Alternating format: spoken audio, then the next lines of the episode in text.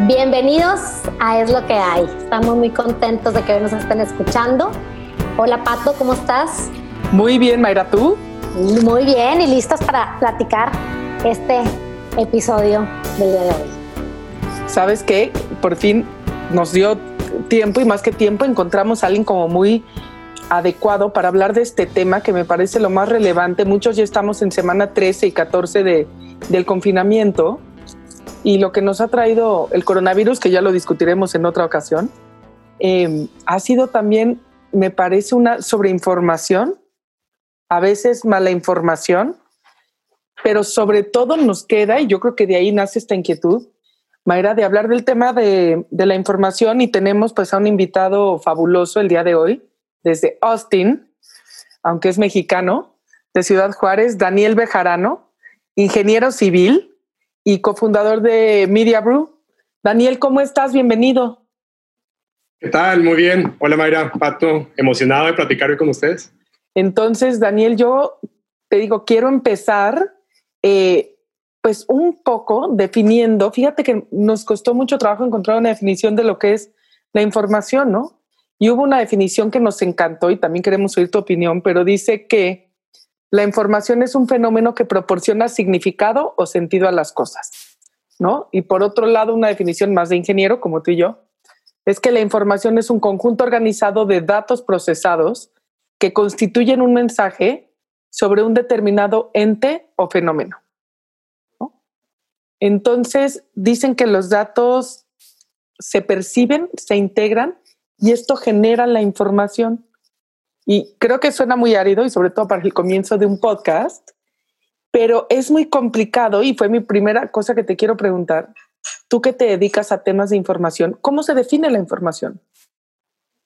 Buena pregunta y me gustan las definiciones.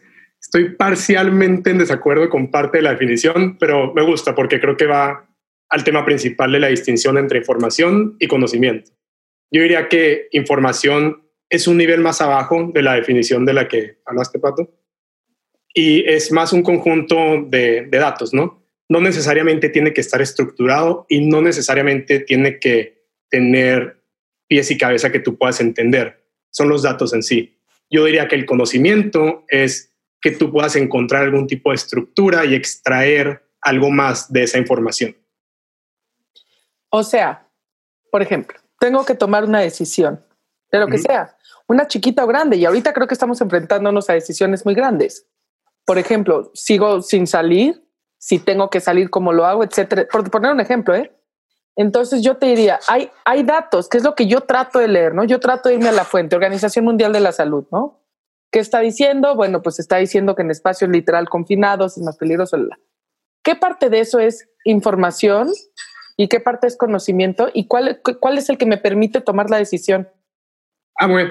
Ok, con ese ejemplo concreto yo diría, información pueden ser los datos que encuentras en los diferentes, las diferentes fuentes, ¿no? Puede ser la tasa de, mortalidad del virus o qué tanto se está propagando.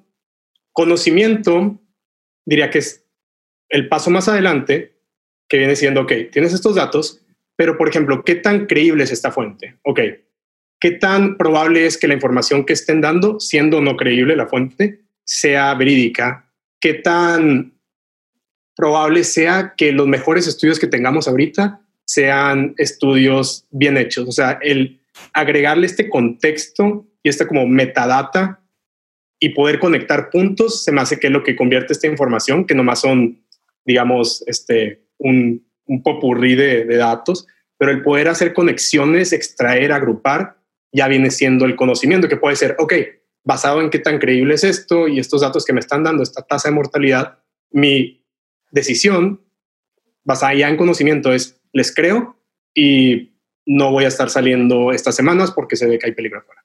Ay, no, te voy a decir algo, pues, pues ya Digo, si yo veo los números, digo, de un país de 130 millones, nada más hay 150 mil contagiados, pues saldría.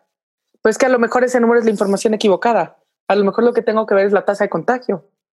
No lo sé, o sea, mi punto es, es que es muy complicado tener la información correcta si no eres un experto en el tema.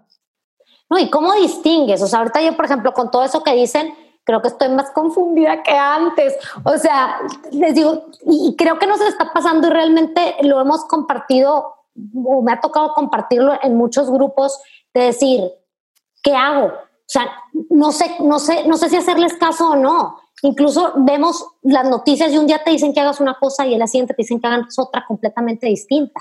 Y nos está tocando a nosotros como personas la responsabilidad de adquirir ese, esa información y procesarla en un conocimiento, como lo dices ahorita, y tomar una decisión literal de vida o muerte. O sea, se me hace súper complicado, pero no sé, a lo mejor me estoy enredando de más. No, está bien. Y te voy a decir, yo creo que el coronavirus es el perfecto ejemplo, Mayrux, porque la verdad ahorita sí las cosas están un poquito de vida o muerte, aunque suene exagerado. Y generalmente nuestras decisiones son más sencillas. Es en qué súper encuentro las cosas más baratas, ¿no? ¿Qué realmente es nutritivo? Yo me acuerdo una discusión hace no mucho con mi papá, que yo le decía que los jugos envasados tienen el mismo eh, porcentaje de azúcar que los refrescos me decía, Pato, ¿cómo crees si son naturales? Total, trajimos la botella del, ¿no? del refresco y la botella del jugo y resulta que era cierto. Pero claro, una, como no sé si se llame conocimiento, información que nos han dado es que los jugos son más saludables, ¿no? Al final del día. Y a lo mejor no es, pero es información, digo, pero no es debido a muerte, pero ahorita sí es. Entonces, tú, Daniel, que te dedicas a esto, por favor, desconfúndenos. y dinos, ¿a quién le hacemos caso ante esta situación? Acabo de convertir en doctor aquí, al parecer. No, no, no le tocaría ahí, pero lo que sí es, me gusta, digamos, una pequeña tangente, pero sí dentro del tema, que es algo que, que yo he notado recientemente y probablemente ustedes también es digamos, los médicos y los expertos epidemiólogos, quien fuera decía, esto es la información que tenemos, estas son las recomendaciones, y luego pasaban semanas o meses y nos dábamos cuenta de que no era exactamente cierto la recomendación porque la base para esa decisión no era correcta, ¿verdad? Y muchas personas salen y, en Twitter y diciendo, bueno, pues es que los expertos no saben nada, o sea, nos estamos dando cuenta que sus modelos eran basura.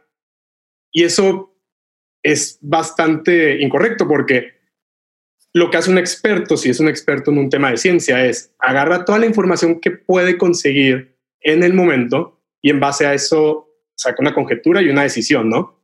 Y el hecho de que después se extraiga más información nueva que no se sabía antes, no quiere decir que la decisión pasada fue errónea, nomás quiere decir esa decisión se hizo con la cantidad y calidad de información anterior. Una vez que se adquiere información nueva, tienes que hacerle, tienes que hacerle un update a esa, a esa información y conjetura que sacas. Mira, te voy a decir, yo creo que todo esto que hemos hablado suena muy complicado. Yo lo que quiero saber, literal, es como un ciudadano común y corriente, ¿no? O sea, lo primero que creo que tenemos que reconocer es que no todo el mundo tiene la intención de bien informar. O sea, sí existe información que es verdadera y existe información que es manipulada y tal cual existen las mentiras que parecen verdades. Sí. ¿No? Yo creo que hay estos tres niveles de información. ¿Cómo sabemos?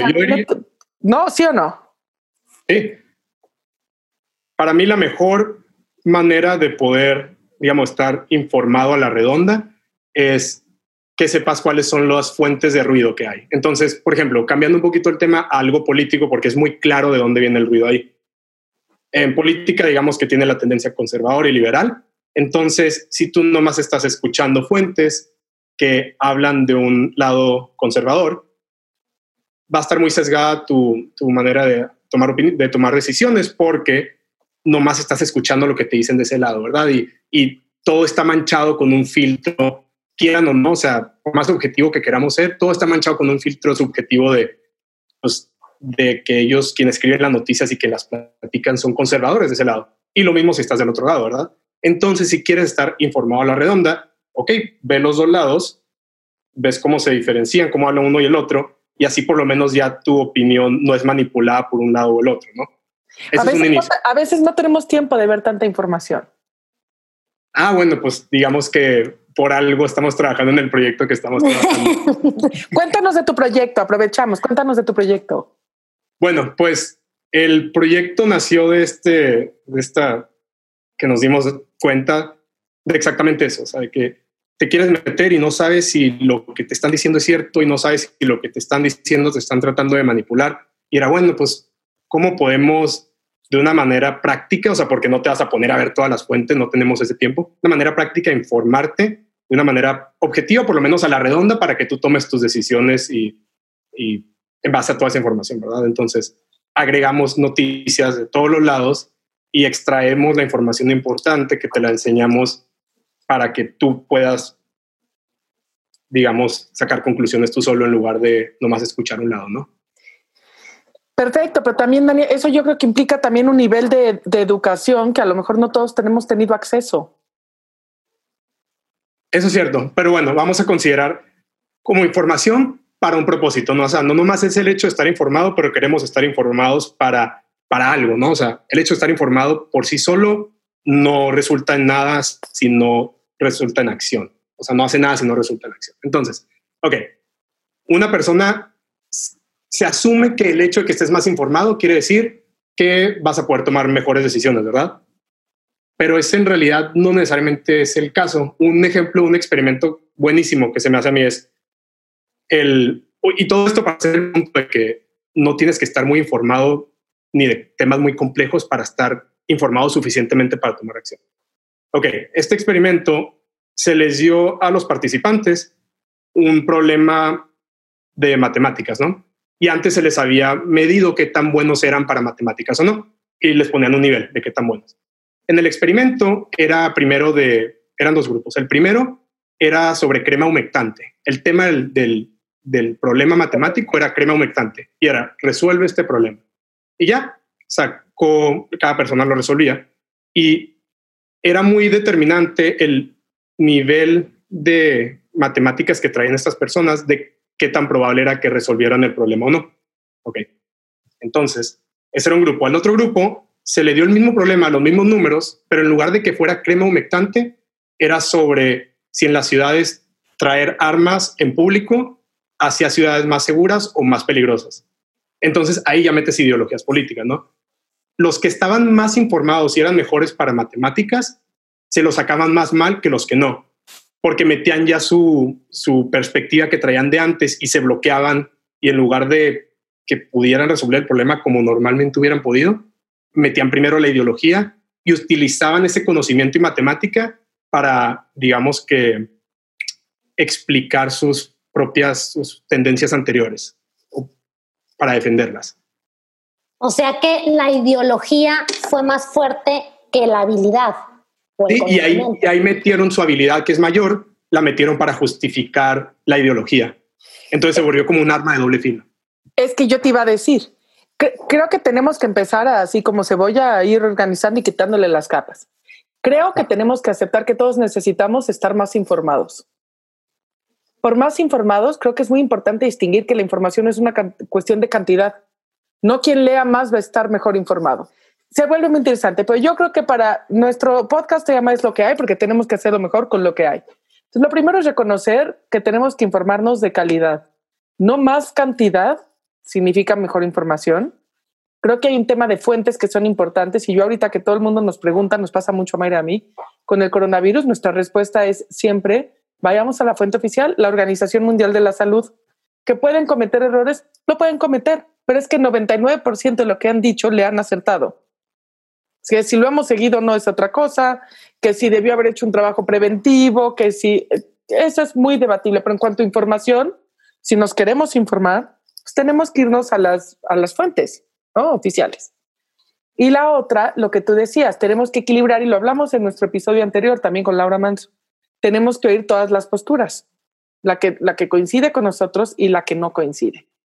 ¿No? Aquí hay un como truco y de repente yo lo que te digo, de repente siento que hay que tener un doctorado para poder estar bien informado en esta época donde todo nos da información, la tele, el radio, el teléfono, y el teléfono me refiero en, en todas sus eh, versiones, o sea, amaneces, ya te dijo buenos días, a qué hora amaneció, cuál es el clima, si vas, o sea, si vas a viajar, aparece tu pase de abordar, no es toda una información que en parte es necesaria, o al final del día pues nos siguen dejando los aviones y seguimos quedándonos dormidos y seguimos salir sin suéter cuando hace frío, aunque vimos el clima. Entonces, ¿no? También creo que somos una generación que vamos a tener que reaprender y también enseñar a dar mejor uso a la información, qué sí voy a ver y qué no voy a ver. Y mi siguiente pregunta, y es también es para Mayra, y a toda le quiero preguntar a ella, es, Mariux, ¿la información toda es negativa? No, pero te voy a decir. Ay, sí, pero de parece. repente sí, pero parece que sí. O sea, yo, por ejemplo, no me quiero ventanear aquí, pero Pero ese lugar. No me encanta ver las noticias, la verdad, me estresan. O sea, de repente es el día en que quiero empezar sin saber. O sea, porque de verdad que el cerebro se te llena de miles de, de cosas que aparte están fuera de mi control totalmente, no las puedo resolver. Sí, o sea, quiero quedarme ya con lo que aprendí ayer. Hoy no tengo ganas de meterme a Twitter y encontrarme con todas las broncas de México, más la pandemia. Más, sí me explico, o sea, son las 10 de la mañana y acabo agotada.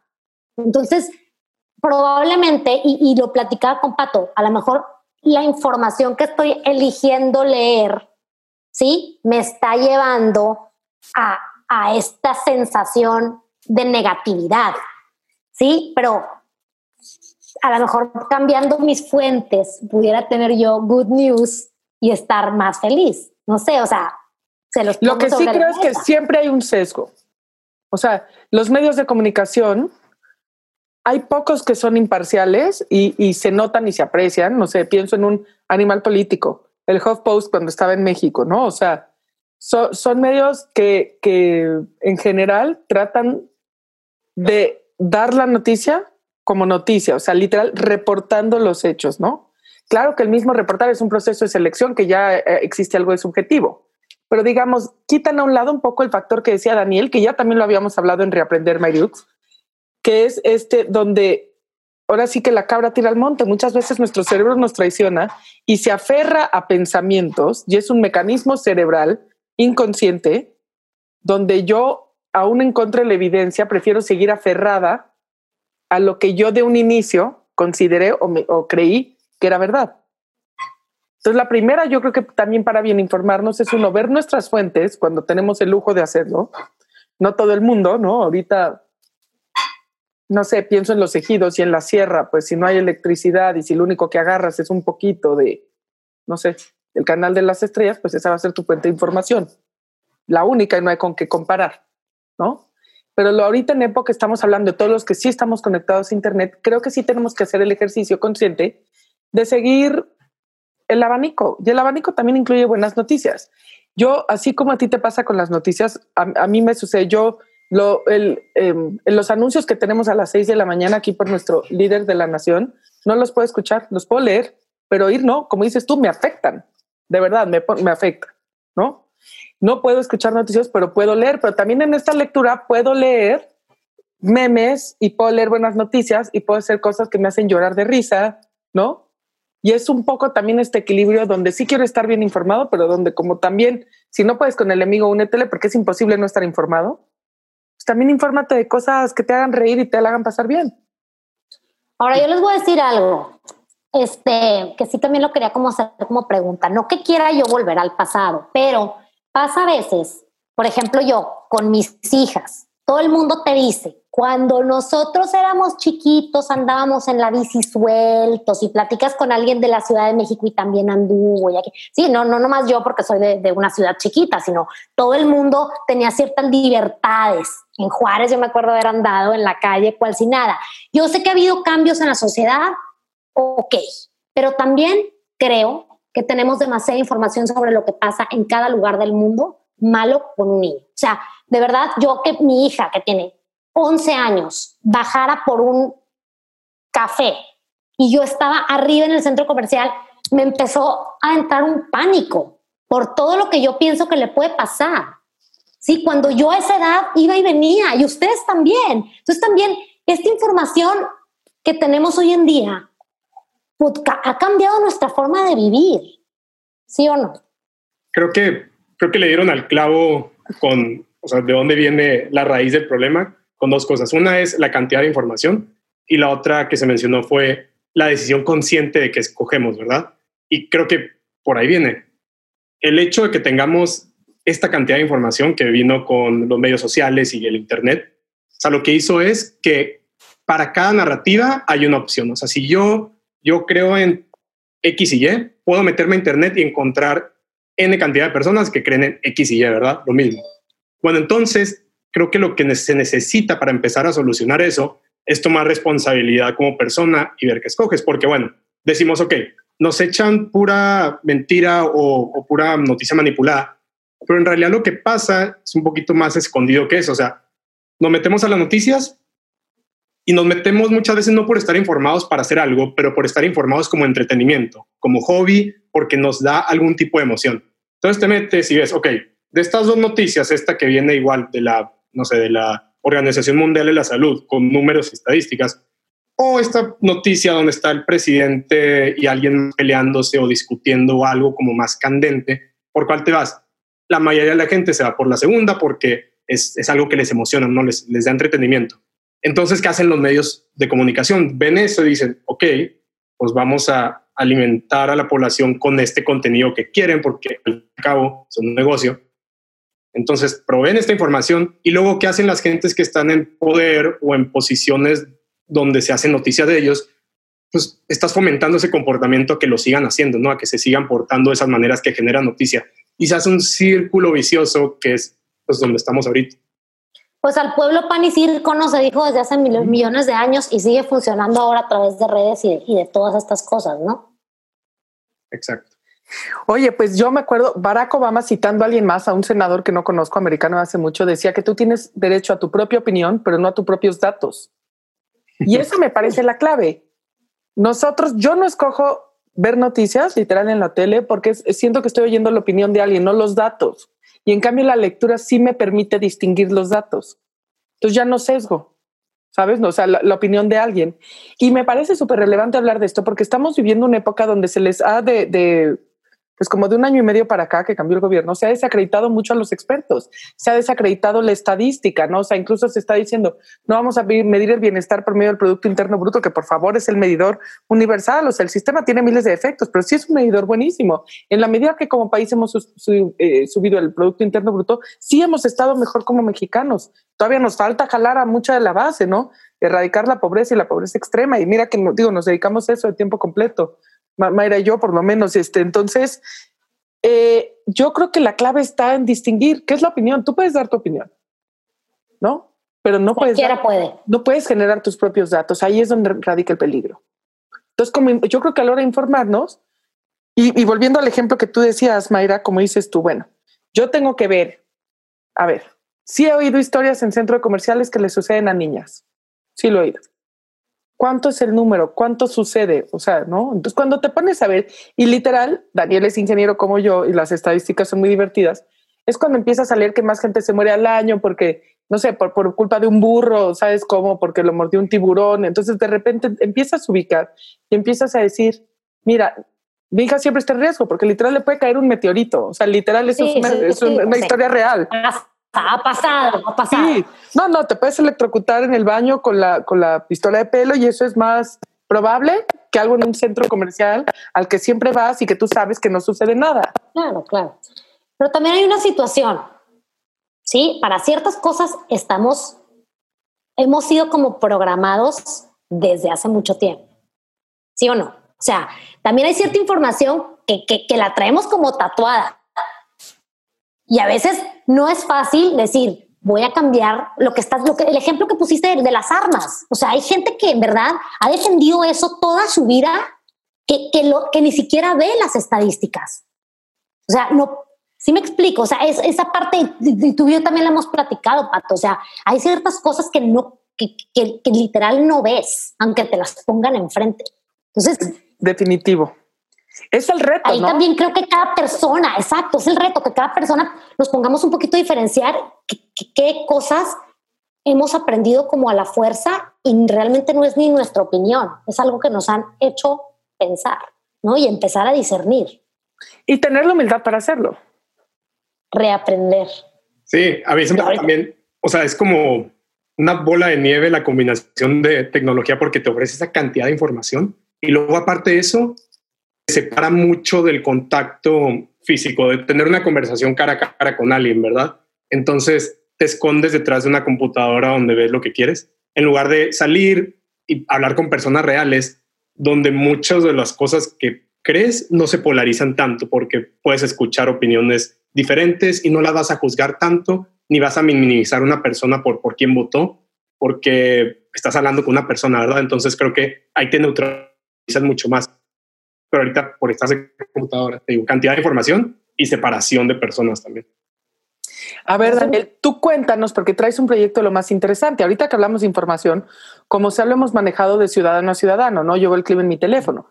Pero sí es verdad, y no solo México, en el mundo lo que está sucediendo es que la maquinaria política está aprovechando este impasse de entre que tenemos mucha información, de que no sabemos bien informarnos, literal para manipularnos. O sea, ¿cuántos países no tenemos ya gobiernos populistas que básicamente se trata de simplificar un mensaje, sea verdad o mentira, pero que la gente le gusta escuchar? Entonces pasa lo que dice Mayra, como a las 10 de la mañana no quiero acabar agotada porque oí malas noticias, ¿no? Entonces me, me trago estos discursos que me hacen sentir bien cuando los escucho.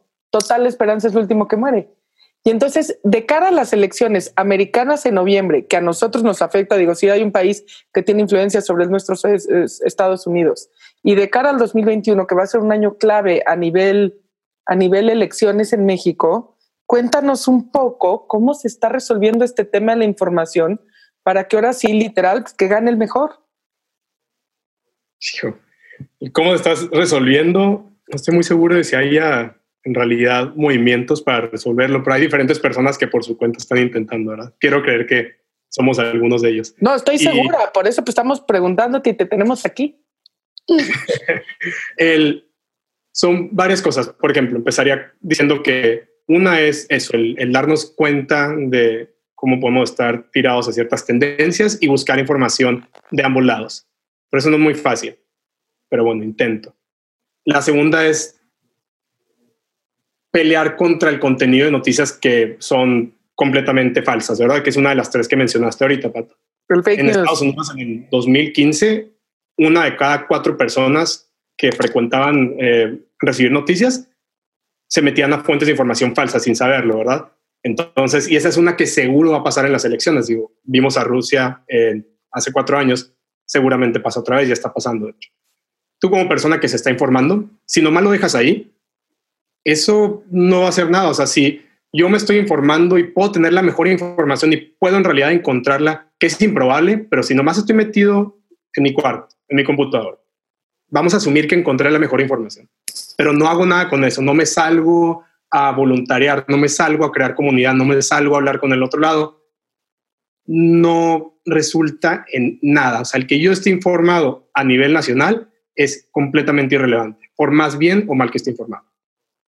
Sí, si no voto. Hay que informarte y actuar. O sea. Llame ahora, llame ya. ya. No, me, llegó el otro, me llegó un videito y decía, tú estás convencido, por ejemplo, para las elecciones, para las próximas elecciones de México, en, en cambiar el rumbo del país, pues convence a alguien más, ¿no? Entonces, y ahí se va volviendo relevante un poco ese, esa información que yo tengo y eso que estoy viviendo ahorita, que no me está gustando, para poderlo actuar y contagiar a alguien más. Porque como tú dices, para peleoneros en Twitter, no manches, pues todo el mundo, ¿no? O sea, son los más bravos del mundo. Yo quisiera toparme uno de esos y a ver si en la cara le puede decir a, al que le escribió, me explico. O sea, a Calderón.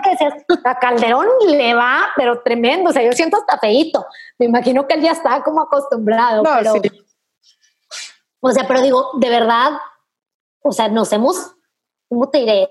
Escudado detrás de la computadora y del teléfono de una manera tremenda. Y tienes toda la razón. Me informo, pero actúo como ciudadano responsable.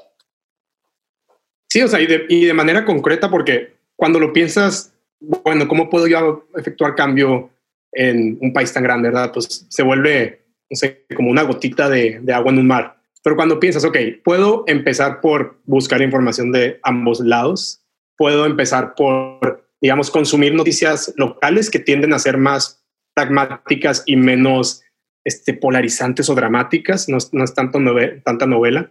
¿Las locales? Bueno, por lo menos acá. Fíjate que yo una época de mi vida me informaba con el Al Jazeera.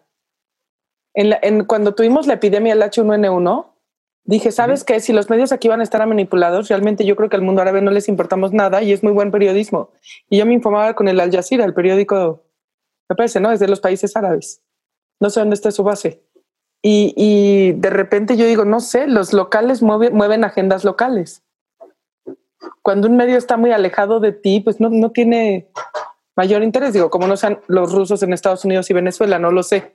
¿Me entiendes? Pero si el periodismo es de calidad, yo a veces siento que entre más alejado, más neutral. Es más interesante el punto y puede ser que sea cierto dependiendo de, la, de, los periodistas en particular, pero hay muchos casos donde eh, medios de comunicación locales, de periodismo local, que cuando ellos se han, o sea, que se van a la quiebra porque, digamos, ya no, se, no les llegan tantos fondos y eso ha pasado, o sea, se ha notado en las últimas décadas por, por Internet otra vez.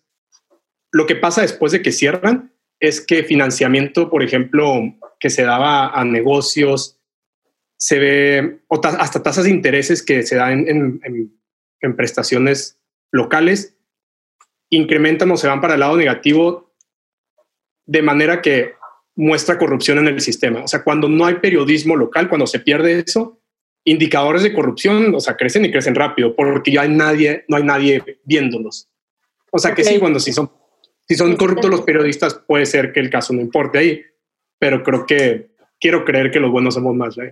Pero a lo mejor sí, sí, aterrizándolo como de una manera muy concreta, yo, por ponerte un ejemplo, sigo a mi alcalde de aquí, lo sigo en redes y estoy como muy al pendiente de las cosas que sube. Él ha sido muy pro eso, ¿sí? Y, por poner, él es, independiente, no tiene partido político y ha sido a lo mejor un poquito más fácil acercarse a la gente. En verdad, digo, yo por Facebook lo he contratado porque algo, un trámite no me caminó y, él, y él me lo resolvió.